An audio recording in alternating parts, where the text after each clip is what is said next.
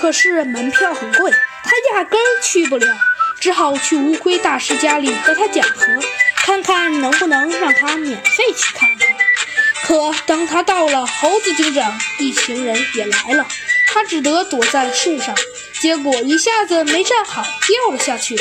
警长接住了他，他为了报恩，半夜三更来到，跟着他们来到了武林殿，在这千钧一发之时救下了他们。正当他们聊天时，豹王摇了摇头，清醒了过来，他气呼呼地掏出了口袋。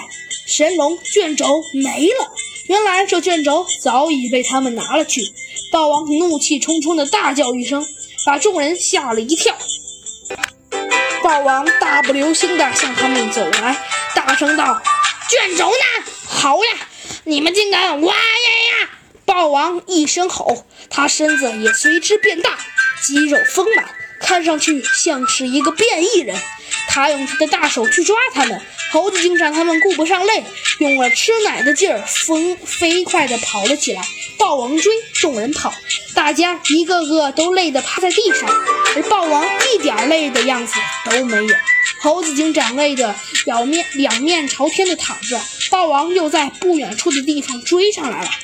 他沉思道：“嗯，刚才豹王才速度这么快，现在又慢了，是刚才彪子挡了他吗？”不是吧，豹王可不是这么弱的人。有了，他差一点喊了出来。